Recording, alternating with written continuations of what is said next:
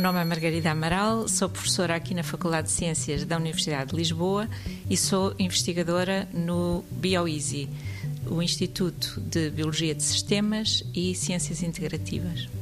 Estes organoides que nós desenvolvemos são gerados a partir de pequenas biópsias retiradas, neste caso, do intestino dos pacientes. Essas biópsias são ricas num tipo de células, que são células mais ou menos mãe de todas as células e que têm a capacidade de regenerar, neste caso, quase todas as células do intestino. Portanto, quando colocadas em meio apropriado e num determinado suporte, suporte sólido, estas células multiplicam-se e dão origem a aquilo que nós chamamos organoides, que podemos chamar mini-intestinos.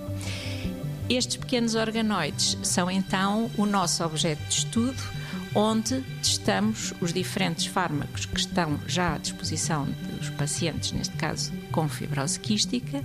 e podemos avaliar a resposta, ou seja, quais são os melhores fármacos que podem curar ou tratar a doença naquele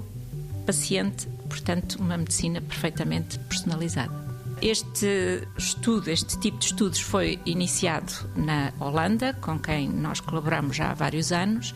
e cá em Portugal já fizemos o teste em mais de 20 pacientes e já conseguimos dar resposta positiva, portanto, que os pacientes passaram a tomar os medicamentos e tiveram já melhorias muito significativas na sua doença. 90 Segundos de Ciência é uma produção conjunta Antena 1, ITQB e FCSH da Universidade Nova de Lisboa, com o apoio da Fundação para a Ciência e a Tecnologia.